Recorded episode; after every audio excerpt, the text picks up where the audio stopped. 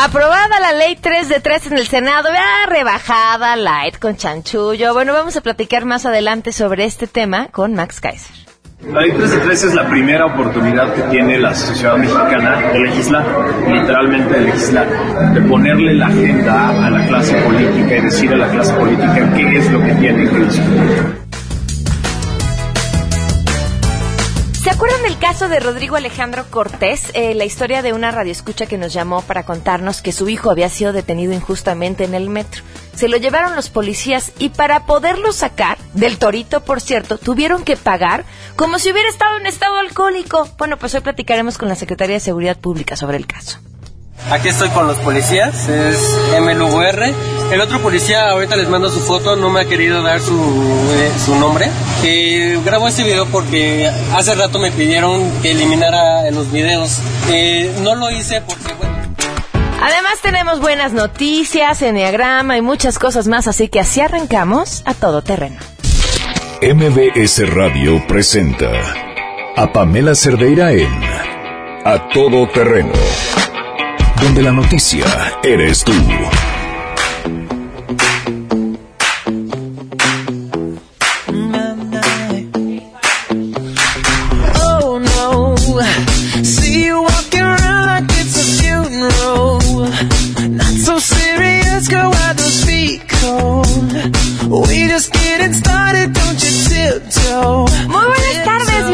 Todo Terreno. Es miércoles 15 de junio del 2016, son las 12 del día con 7 minutos. Soy Pamela Cerdeira. Los invito a que nos acompañen de aquí hasta la una de la tarde. Tenemos muchas cosas de qué platicar, pero siempre lo más importante es que podamos estar en contacto. El teléfono en cabina 5166-1025.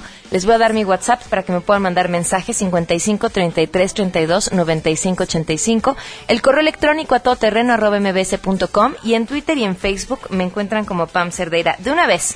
Saludos a Catalina Gama, que ya nos está escuchando, a Indira, a David, a César, a María Eugenia, a José Luis, a Ignacio y a Javier García, a um, Eduardo Anaya también. Muchísimas gracias, eh, Ayala, perdón, a todos los que nos están escuchando en este momento y que además nos escriben a través de Twitter, de Facebook o de WhatsApp y de los diferentes medios.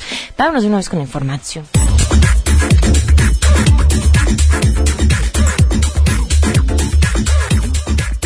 116 votos a favor y 4 en contra y ninguna abstención, fue aprobada en lo general la Ley del Sistema Nacional Anticorrupción, pero como ya lo habíamos adelantado, la Ley de Responsabilidad Civil va en una versión light. Senadores del PRI y Verde se negaron a utilizar los formatos de la llamada Ley 3 de 3 al decir que la información privada no puede darse a conocer y que es un derecho constitucional, aunque ya nos lo habían explicado aquí que solamente se pedirían datos generales y en ningún momento se buscaba vulnerar la seguridad de los servidores públicos, quienes seríamos nosotros para querer eso. Pero los legisladores se empeñaron en negarse y la ley fue dictaminada sin la obligación de los funcionarios a presentar sus declaraciones públicamente, como fue reclamado por más de 634 mil firmas. Eh, la votación quedó 59 votos en contra y 51 a favor, ya que hubo 17 senadores que se ausentaron y simplemente no votaron. Cuatro del PAN, tres del PRD, tres del PRI, seis del PT y uno del Verde. O sea, esos los de plano que ni siquiera quisieron que les vieran la cara. Además de la abstención de un senador del PT. Luego será importante darles a conocer los nombres de cada uno de estos que después estarán pidiendo nuestro voto, que después están aquí para decirnos nosotros estábamos en contra de la corrupción. Eh, de- por cierto, el presidente de la Comisión Anticorrupción en el Senado, Pablo Escudero, es uno de los que votó en contra, por ejemplo. El presidente de la Comisión Anticorrupción en el Senado, quien por cierto cuando fue diputado también estuvo al frente de la Comisión Anticorrupción, votó en contra. Otro de los temas, después de lo que sucedió con los dos líderes de la CENTE, la CEP ha anunciado que va a auditar las nóminas de Chiapas, Guerrero, Oaxaca y Michoacán y otros estados a fin de detectar si hay algún otro desvío de recursos y proceder legalmente contra quienes se hayan beneficiado personal o políticamente con los recursos eh, que son, dijo, solamente para la educación. Uy, miren, ese tema es bien interesante porque si tomamos en cuenta que hasta hace poquito, de verdad muy poquito, ni siquiera sabíamos cuántos maestros habían. Y ahora ya lo sabemos, ¿no? Y sabemos cuántos cobran y cuántos cobran dos veces y cuántos cobran tres veces. Pero cuando dicen vamos a auditar a ver qué se hizo con el dinero, quiere decir que todavía, a pesar de que ya hay más control, no es completo. O sea, todavía quedan muchos cabos sueltos. El presidente de la Suprema Corte de Justicia de la Nación, Luis María Aguilar, dio la declaratoria de la entrada en vigor del nuevo sistema de justicia penal acusatorio que deberá estar operando a partir del primer minuto del sábado 18 de junio conforme está mandatado la Constitución. Oigan, y cambiando de tema, en un hecho que desgraciadamente no ocurre por primera vez en el Estado, Policía Municipal de Martínez de la Torre confundió una camioneta en la que viajaba una familia con la de unos delincuentes. Sin decir ni agua va, los policías comenzaron a disparar contra la camioneta y mataron a la madre y uno de los menores de la familia Sarro López. La Fiscalía del Estado ha informado que los responsables se encuentran rindiendo declaración. Y por último, hoy vence el plazo para que las autoridades de Estados Unidos entreguen al narcotraficante al Güero Palma en nuestro país. Se dice que la PGR no tiene, o por lo menos no ha dado a conocer que tenga ningún proceso pendiente en su contra. Sin embargo, todo parece indicar que Palma será entregado en la línea divisoria de México y Estados Unidos para ser trasladado a un penal de alta seguridad. Bueno, estén al pendiente de los espacios de noticias MBS sobre esta información. Y vámonos con las buenas noticias.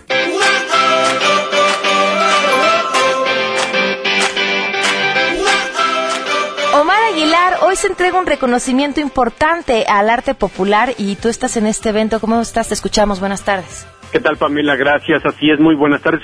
El presidente Peña Nieto en unos minutos ya encabezará la, entrega número 41 del concurso nacional Gran Premio de Arte Popular, donde reconocerá la actividad productiva que genera empleos para segmentos de esta población tradicionalmente excluidos de los mercados formales de trabajo. Y bueno, eh, Pamela, te comento que de acuerdo a la agenda de la presidencia, el primer mandatario pues dará a conocer acciones para impulsar a los artesanos mexicanos que fomenten la creación cultural y también mantengan viva esta fuente de tradición. El titular de Ejecutivo Federal presidirá junto con el secretario de Cultura, Rafael Tobar y de Teresa, la premiación de esta edición, donde participaron hasta el momento 2.200 artesanos de 26 estados y bueno, habrá aquí 131 artesanos premiados. Peña Nieto estará dando estos galardones a 19 categorías o ramas artesanales y por primera vez se otorgarán tres reconocimientos por la trayectoria, arte, art, trayectoria perdón, artesanal, premio que es otorgado por Cedesol a través de De lo que ocurrirá en unos instantes ya aquí en la residencia oficial de Los Pinos, Pamela. Ay, pues estaremos al pendiente, Omar, muchísimas gracias. Estamos al pendiente, buenos días, buenas tardes. Muy buenas tardes. Oye, les cuento esta otra buena noticia que está de lo más interesante. Un ladrillo creado en Michoacán con residuos y baba de nopal. Este ladrillo que es ligero, resistente, térmico y aislante del ruido fue creado en el Instituto Tecnológico Superior de Tacámbaro, el cual no lleva proceso de cocción y es elaborado a partir de residuos sólidos urbanos, suelos erosionados y mezcla líquida de mucílago de nopal, o sea, de la baba. El doctor Javier Guillén Aparicio, que es profesor e investigador de esta institución, dice que este ladrillo es tres veces más ligero que el convencional y tiene alta resistencia, pues puede soportar como compresión de 12 toneladas cuando un ladrillo rojo convencional resiste 4, además de que su grado de absorción de humedad es de 30%, lo que incide en su fácil manejo. Además de estas propiedades térmicas, el ladrillo es aislante de ruidos, lo que puede ser de gran utilidad en condominios y lugares donde las casas se encuentran separadas únicamente por una pared uno se entera de todo lo que hace el vecino.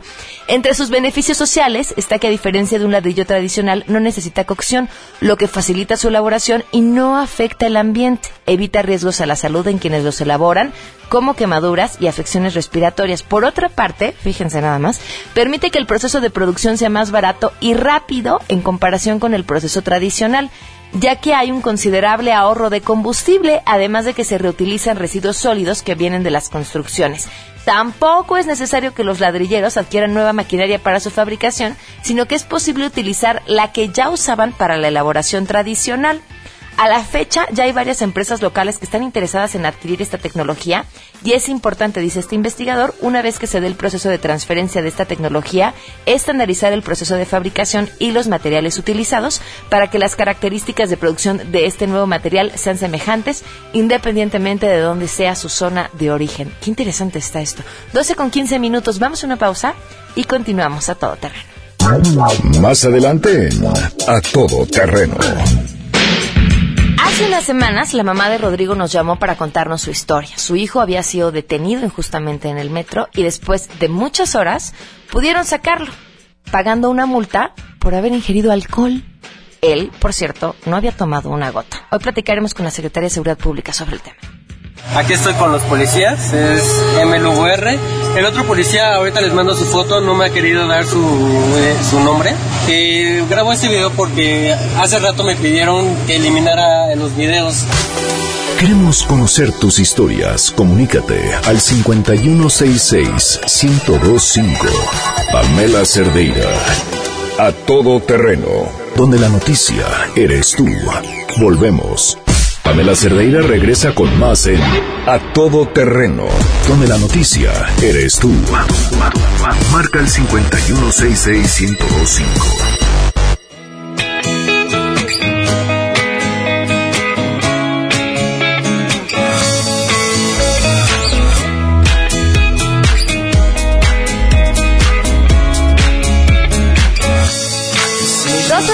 Con 20 minutos, continuamos a todo terreno. Soy Pamela Cerdeira. Gracias por estar en contacto con nosotros y acompañarnos a través de MBC Radio. También a quienes nos escuchan a través de la página de noticiasmbs.com. Por cierto, ya nos escribieron desde Ciudad Juárez, en San Luis Potosí nos están escuchando.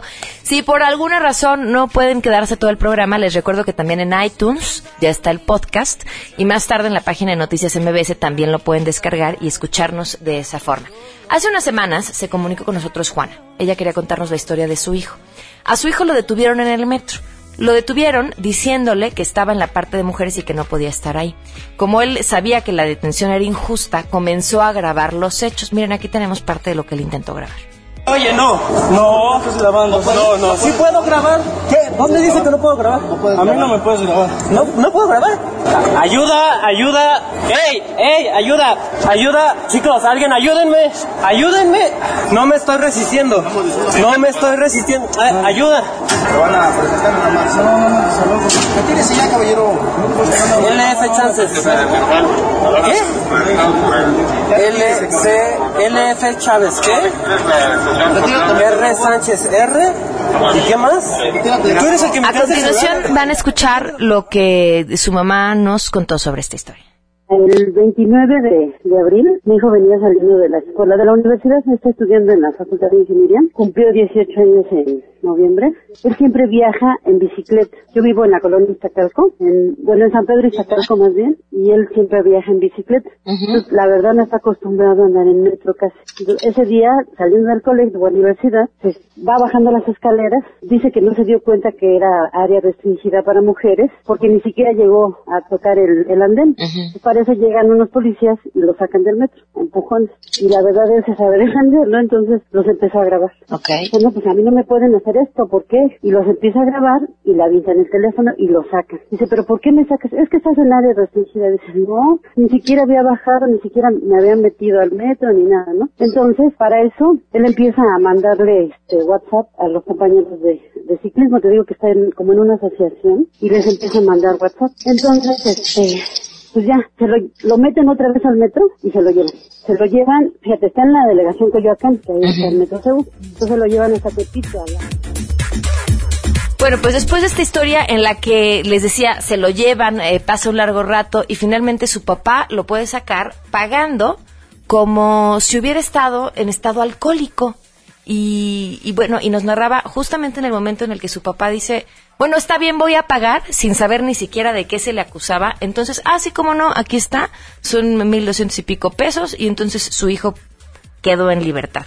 Le agradezco enormemente al maestro Eric Ibarra, director de Asuntos Internos de la Secretaría de Seguridad Pública, que nos acompaña en la línea. ¿Qué tal? Muy buenas tardes. Pamela, buenas tardes. Gracias a ti y a tu auditorio. ¿Tienen ya conocimiento de este caso, puesto que la familia levantó una denuncia? Sí, la Secretaría de Seguridad Pública de la Ciudad de México, a través de la Dirección de Asuntos Internos, recibimos la denuncia, tomamos conocimiento, ya que el agraviado presentó por escrito en nuestras oficinas y con base en ello iniciamos una carpeta de investigación administrativa.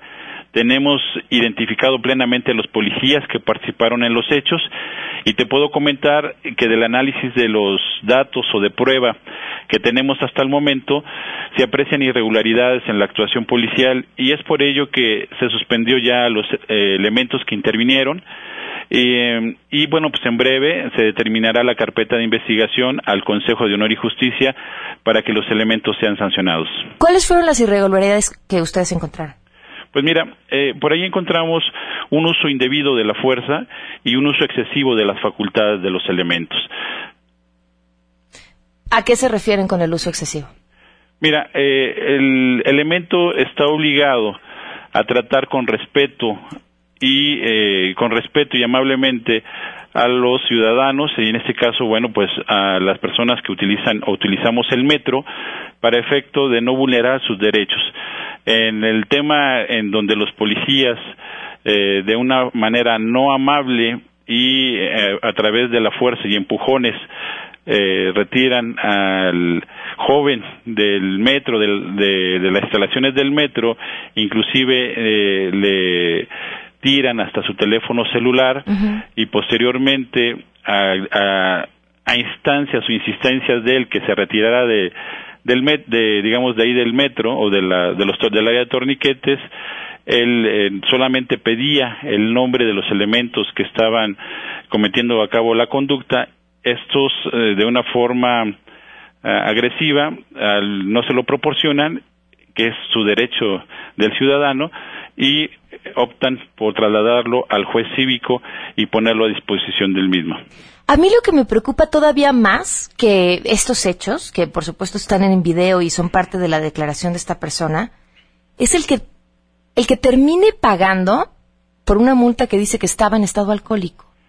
Eh, dentro del expediente de investigación o la carpeta de investigación que se inició, tenemos la boleta de remisión en donde en efecto eh, los eh, elementos de la policía bancaria e industrial eh, hacen la remisión por estar eh, o por ingresar a una zona restringida de uso exclusivo o acceso exclusivo para mujeres y niños. Uh -huh. Pero también tenemos la boleta eh, que pagó el señor, eh, digamos, eh, o el papá en este caso, en donde en efecto refiere que la infracción la, la sustentan en el artículo 25, fracción quinta de la Ley de Justicia Cívica, en donde establece que, eh, bueno, pues es para ingerir, las personas que estén ingiriendo bebidas alcohólicas en lugares públicos no autorizados o consumir, ingerir o inhalar o, aspirar estupefacientes pero esta situación encontraríamos ahí una anomalía, a lo mejor por parte del juez cívico.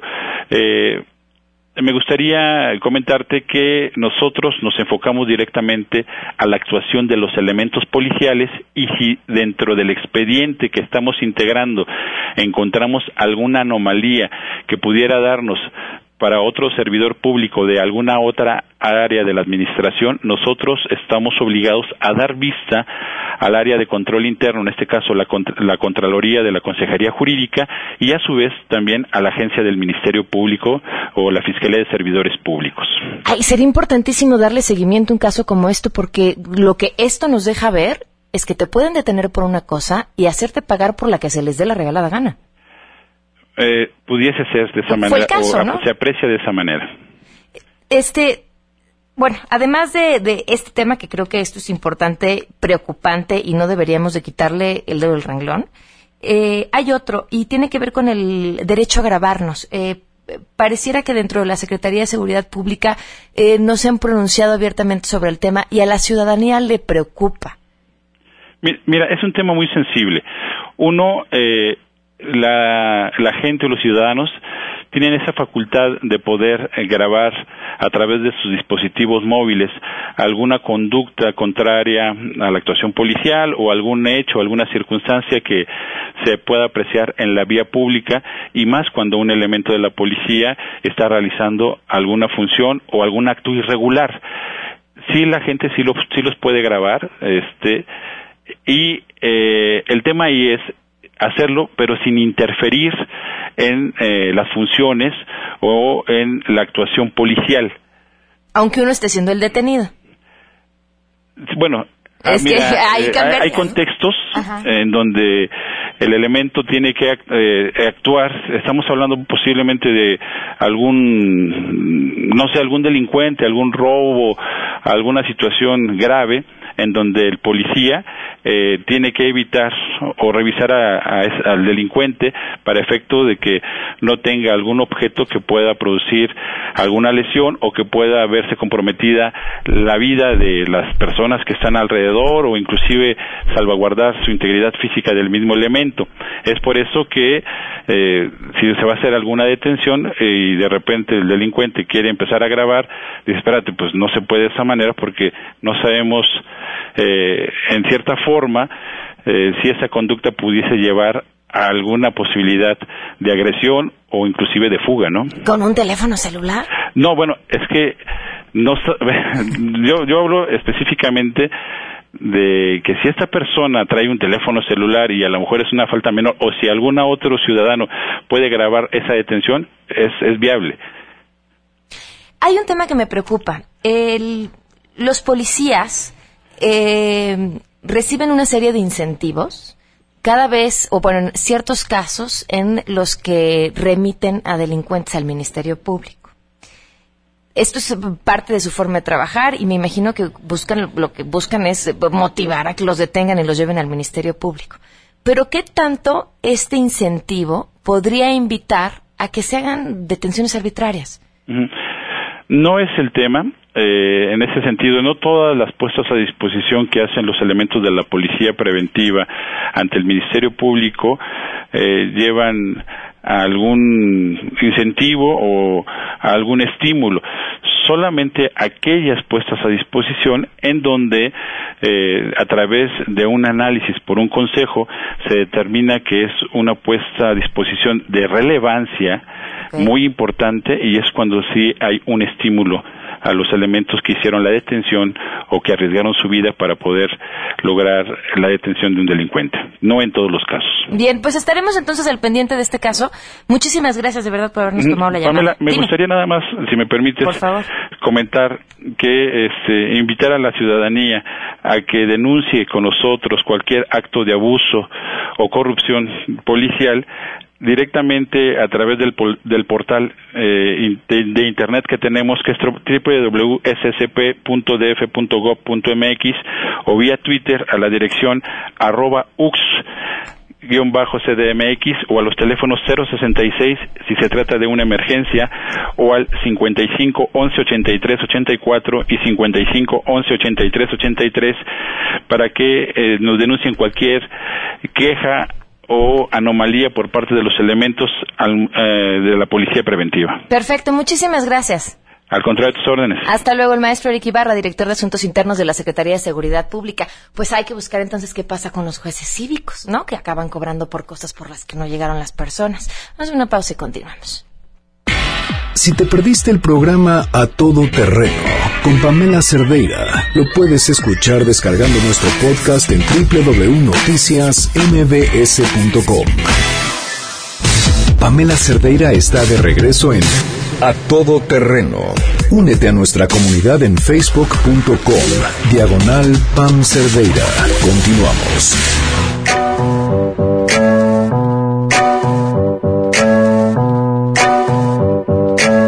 35 minutos, continuamos a todo terreno. Soy Pamela Cerdeira y nos escuchan a través de MBS Radio. Me escribe Miranda Huerte. Dice, Pamela, el caso de hoy no sé si fue cierto, pero lo que yo he visto es que hay hombres de diferentes edades que siguen necios en subirse en los vagones de mujeres y que los policías no les dicen nada por miedo a que les volteen las cosas, según lo que ellos dicen. Mira, Miranda, él no se había subido al vagón, ni siquiera estaba en el área de acceso para las mujeres. No había llegado y era lo que él reclamaba. Y, finalmente el caso no solo tiene que ver con eso, porque supongamos que lo hubiera hecho y supongamos que se hubiera subido al vagón de las mujeres. Lo dejaron en libertad tras pagar una multa por haber estado bebiendo en un lugar público, algo que no tiene nada que ver con lo que en teoría los policías acusaban que estaba haciendo. Entonces, creo que hay un, hay un tema de fondo muy importante y tienes razón con los hombres que se meten a los vagones de las mujeres, que ese es otro caso. De hecho, por ahí circula un video de un cuate, son dos, creo, y la chava lo empieza a grabar y le reclama, y le dice, ¿qué hacen el de las mujeres? ¿No? Dice, aquí me voy a quedar y aquí me voy a quedar. Esa discusión, y ojalá tengamos otro día, es bien interesante, la manera en la que esta ciudad ha decidido hacerle frente al abuso contra la mujer creo yo que sería mucho más adecuado hacerle frente a través de la educación, pero han decidido y creen que lo mejor es separarnos, crear transporte exclusivo para mujeres, darnos silbatos y, y, no solo son ideas que se han tenido en la Ciudad de México, se tienen también en otros países. Eso no quiere decir que, que esté bien o que esté mal, nada más es como una referencia. Pero bueno, cambiando drásticamente de tema, el asunto de la ley 3 de 3 nos acompaña Max Kaiser vía telefónica. Max, ¿cómo estás? Buenas tardes. Pamela, ¿cómo estás? Buenas tardes. Gracias por acompañarnos. ¿Qué, ¿Qué fue todo lo que pasó? es, fue una fue una larga tarde, noche, madrugada eh, que acabó a las 2 de la mañana y pasaron muchas cosas. Creo que vale la pena hacer rapidísimo un recuento si me da chance. Por favor. Porque pasaron muchas cosas y hay como mucha concentración en una que es muy importante, pero hay que relatar todo lo que sucedió, ¿no? Eh, digamos en la en la, en la primera parte del día a mediodía se aprobó la Ley General del Sistema Nacional Anticorrupción, una ley importantísima eh, que se aprobó ayer en el Pleno de la Cámara de, de- de- Senadores por, por 116 votos, si no mal recuerdo, una votación muy copiosa que eh, establece una ley que va a poner a trabajar a todas las autoridades en torno al fenómeno de la corrupción. Eh, nos olvidamos de aquel paradigma de una institución lo va a poder todo nos ponemos a, diseñar un sistema que va mucho más en, tono con las mejores prácticas internacionales, que es hacer que las diversas, diversas autoridades de diferentes rangos y de diferentes áreas se pongan a trabajar en torno al tema de la corrupción. Esto, digamos, es una muy buena noticia. Primera ley que pasó del tema. Se pone después a discusión la Ley eh, General de Responsabilidades Administrativas, cuya base es la iniciativa ciudadana Ley 3 de 3, ¿no? Eh, nosotros, si, si recuerdas, presentamos esta iniciativa que tenía 94 artículos, que después de un mes y cacho de discusión se convirtieron en 229, ¿no? Eh, creció no solo en tamaño, sino se complementó con varias ideas de diferentes especialistas, se crearon nuevos instrumentos, se arreglaron algunas redacciones y quedó una ley muy robusta. Pero había una controversia muy importante en torno al, al ahora famoso artículo 29. Era el, es el artículo que tiene que ver con la publicidad de las declaraciones patrimoniales. Será una discusión muy álgida en otros temas. Pasa la ley por ahí si no mal recuerdo, doce y media, una de la mañana. Pasa, se hace la votación en, la- en lo general. Se aprueba la ley de responsabilidades administrativas en lo general, con la mayoría de los contenidos de la ley 3 de 3 y de pronto se hace una reserva para discutir el artículo 29 en lo particular. El PAN y el PRD en la mañana, en las comisiones, habían subido la vara altísima para todo el resto de los senadores porque dijeron, nosotros regresamos a nuestra postura de que la ley eh, debe contener los formatos abiertos y completos que trae la plataforma 3 de 3. Es decir, queremos máxima publicidad de las declaraciones patrimoniales. Y eso era lo que querían incorporar en el artículo 29. La senadora Laura Rojas del PAN y el senador Zoé Robledo del, del, PRD hacen una muy buena exposición sobre por qué es muy importante y por qué es simbólico para la población tener la publicidad máxima de las declaraciones patrimoniales. Y, se, piden, que esa es la, la gran noticia de ayer, piden que se haga a través de una votación nominal se hace a través de una votación nominal y lo que quiere decir esto es que todos nos pudimos dar cuenta quiénes votaron a favor y quiénes votaron en contra de la máxima publicidad de las declaraciones patrimoniales. Al final, desgraciadamente, la votación quedó 50 contra 59 y eh, 16 personas que no aparecieron. En ese momento supongo que tenían eh, que ir al baño o esconderse en alguna oficina porque no aparecieron en la votación, ¿no? Y ahí quedó, digamos, ese tema que yo creo que apenas empieza, ¿no? Es decir, finalmente llegamos al momento en el que podemos asignar costos específicos y responsabilidades específicas a personas que votaron en contra. Sí. Y al final se votó la ley completa, es decir, salieron otras reservas y se vota la ley completa y al final tenemos, digamos, tenemos mucho que celebrar porque tenemos una ley de responsabilidades administrativas nuevas que crea un nuevo régimen muy robusto de responsabilidades para combatir la corrupción. ¿Calificas entonces eh, como exitoso todo este ejercicio ciudadano que comenzó con la redacción, la juntar la cantidad impresionante de firmas que juntaron de la ciudadanía hasta las discusiones en el Senado? Por supuesto. Pr- primero porque, ya lo habíamos platicado tú y yo, esto, esta iniciativa ciudadana rompe el, el monopolio de la agenda pública. Es decir, por primera vez los ciudadanos le decimos a la clase política, lo que queremos discutir es esto, lo queremos discutir de esta forma y lo queremos discutir en este momento. Este, los partidos después de la transición a la democracia estaban muy acostumbrados a ellos decidir qué se discute, cuándo y cómo, y cuando algunos temas no les parecían simplemente los mandaban a la congeladora. Finalmente, la sociedad civil irrumpió de manera pacífica en el Congreso, le dijo al Congreso, seguimos confiando en nuestra democracia y en nuestras instituciones, y aquí está este tema. Eh, como en cualquier democracia, se ganan cosas, se pierden otras, pero lo que es muy importante para todos es, este apenas es el primer inicio de eh, ejercicio ciudadano en el Congreso, es decir, más les vale a los señores eh, senadores y diputados que se vayan acostumbrando a que vamos a estar ahí metidos en todos los temas relevantes. No es debut y despedida, no es no, no es conseguimos firmas, participamos y luego cada quien nos vamos a regresar a, a nuestras labores. Es el inicio de una nueva forma de hacer democracia y más nos vale a todos irnos acostumbrando. Sí, coincido. Bueno, Maxi, finalmente entonces, ¿qué va a quedar con estas eh, declaraciones que ya no van a tener máxima publicidad? ¿Se van a hacer, pero no vamos a poderlas ver nosotros? No, creo que es, a ver, es importante, es muy buena pregunta porque es importante decir que quedó. Lo que quedó es que el Comité Ciudadano del Sistema, que va a estar conformado por cinco ciudadanos completamente independientes, va a definir cuál, cuáles son los campos que deben hacerse públicos. Habrá que darle desde ahorita un voto de confianza a esa idea, a ese concepto, porque también fue nuestra lucha de los ciudadanos que como presidentes del, del comité coordinador, como presidentes del, Sistema Nacional Anticorrupción, quedaran unos ciudadanos. Ellos son los que ahora van a definir cuáles son los campos que deben abrirse a, a, todo el público. ¿Qué quiere decir?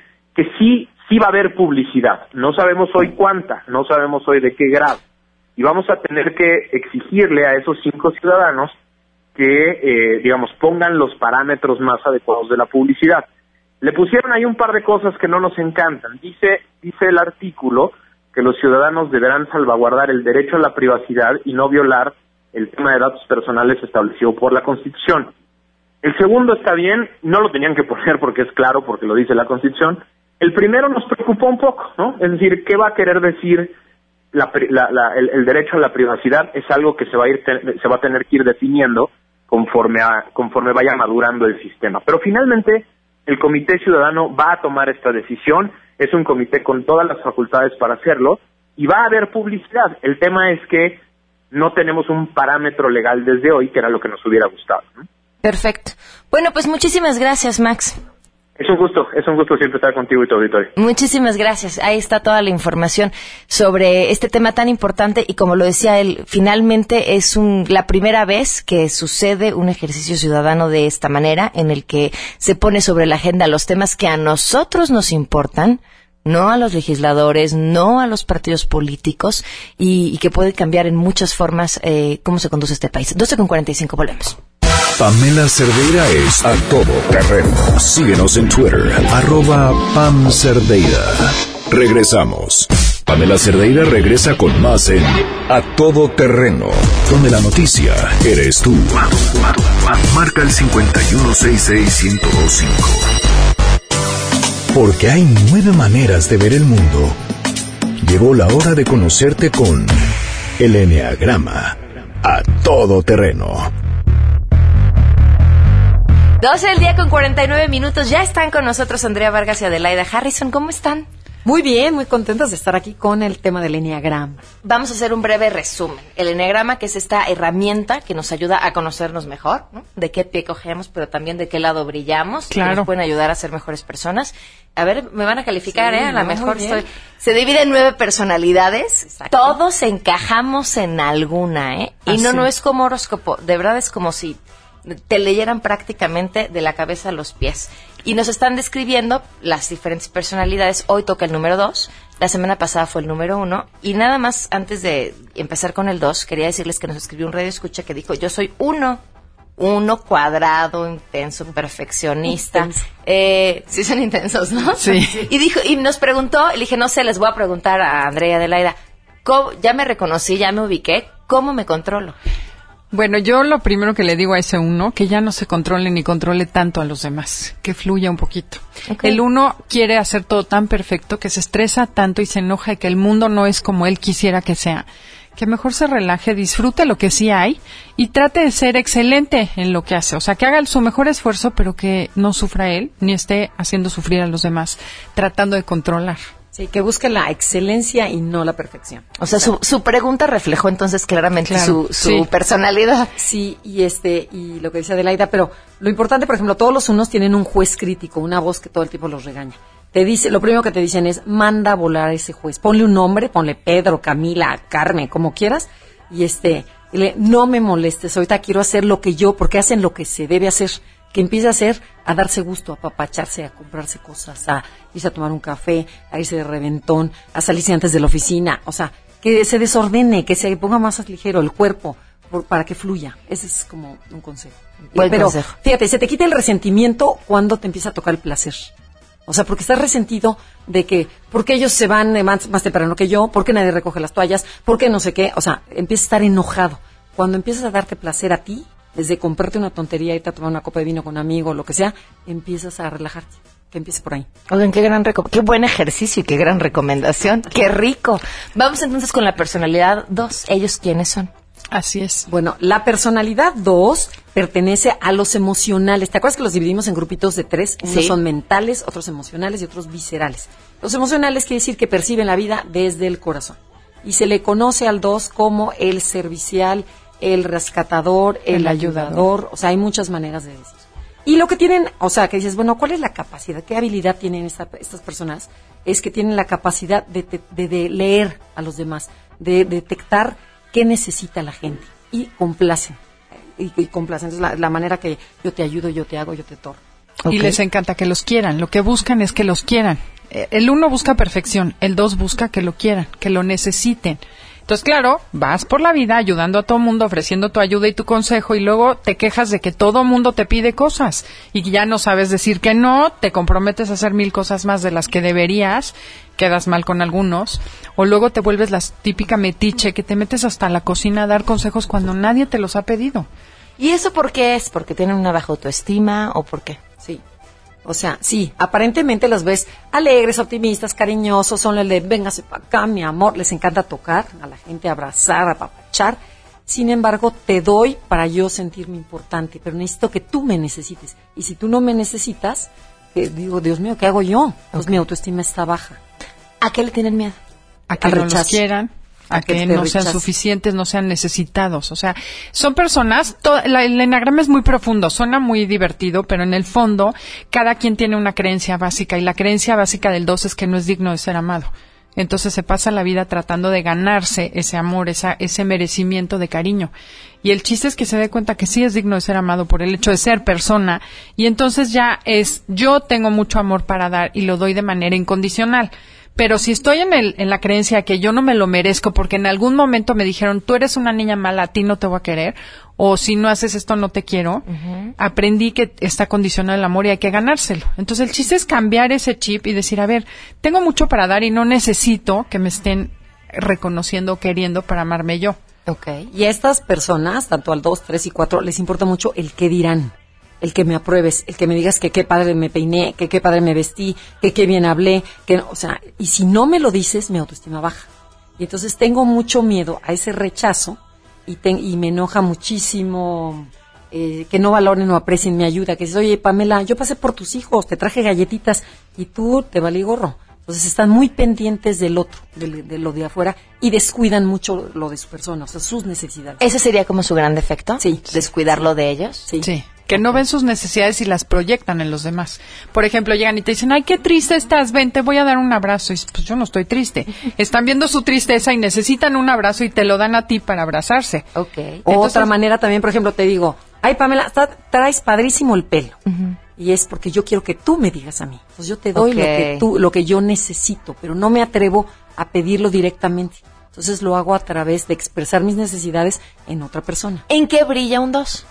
En que son unos amigos caídos del cielo. Son los que siempre van a estar para ti. Necesitas algo y siempre saben quién es el doctor, quién es la persona que te puede ayudar. Así, los mejores si no son ellos, son súper buenos para darte consejos para tejer redes sociales. En las empresas, por ejemplo, es ese asistente de director que siempre consigue lo que necesitas. Es esa persona que, o la secretaria o quien sea, oye, necesito tal cosa. Ah, yo te digo quién. Y fulanito, y conoce a todo mundo y tiene que ver con todo mundo. Son buenísimos Porque para son las mágicos redes. para las relaciones. Y las redes sociales. En una empresa conocen desde el viene, viene hasta el director de la empresa, pero también a Chuchita y a Padrito y a no sé qué. Y se lleva muy bien con todo y sabe sacar perfectamente y unir lazos. Espéreme, jefe, ahorita se lo consigo. Y ta, ta, ta, usa sus... Son buenísimos. Al para dos estar casi nadie les dice que no. Ok. A ver, si tú tienes una pareja dos, ¿cómo lo tienes que tratar? Una pareja dos, ¿cómo la tienes que Reconocerlo tratar? por lo que vale y por lo que es, no por lo que hace por ti. Creo que es lo primero, ¿no? Sí, pero, pero hay que, hay que estar alegres con el número dos porque ellos son alegres, optimistas, echados para adelante, divertidos, entonces les gusta compartir ese tiempo también igual. O sea, que no, no me andes poniendo reglas, diviértete conmigo, ríete, pásatela padre. Te voy a dar un ejemplo de una señora, una suegra dos, en un curso que ¡Qué damos en las una escuelas. suegra dos! No, sí. no, son las peores. Te voy a En- contar. En cierto sentido, si no estás Porque sano. no es exacto, no están, son las típicas que se pueden meter a cambiarte la sala, cambiar a los niños de escuela, decirte qué hacer. Entonces, cuando se meten hasta ahí, a la nuera le cae en el hígado. Claro. Entonces me contaba una pareja en el curso en la escuela, es que mi suegra se mete con nosotros, nos odia, dice que soy un ingrato, que no la veo y que somos unos malos agradecidos por todo lo que ha hecho por nosotros. Entonces le dije, si tú la reconoces, cámbiale el juego, ella se siente reconocida, va a estar contenta. Entonces a la siguiente semana llegan y me dicen, es como magia. Le dijo, eres un ingrato malagradecido. Entonces la, la nuera le dijo, señora, él será un malagradecido, pero yo estoy eternamente agradecida con usted por el marido tan maravilloso que me dio. Gracias por educarlo también y por ser tan buena mamá, porque es maravilloso esposo. Me dice, bueno, haz de cuenta que la cambiaron, como magia, porque ella lo que quería era reconocimiento. Entonces, si te lo piden y no lo das, pues más lo pides. Qué buen tip. Es Nos- algo tan sencillo como es. Nos quedamos con eso y que las escuchen el sábado. a las 12 del día y estamos en Conócete con el Enneagrama, se llama Conócete con el Enneagrama y estamos en Facebook, Enneagrama Conócete, ahí tenemos todas las nueve personalidades y ten- también tenemos un Twitter. Twitter, arroba conócete MBS. Perfecto. Muchas gracias. Gracias a ti, Pamela. Nos vamos, se quedan con Alejandro Cacho esta mañana a las 12. MBS Radio presentó a Pamela Cerdeira en A Todo Terreno. Te esperamos en la siguiente emisión, A Todo Terreno, donde la noticia eres tú. MBS Radio, en entretenimiento, estamos contigo.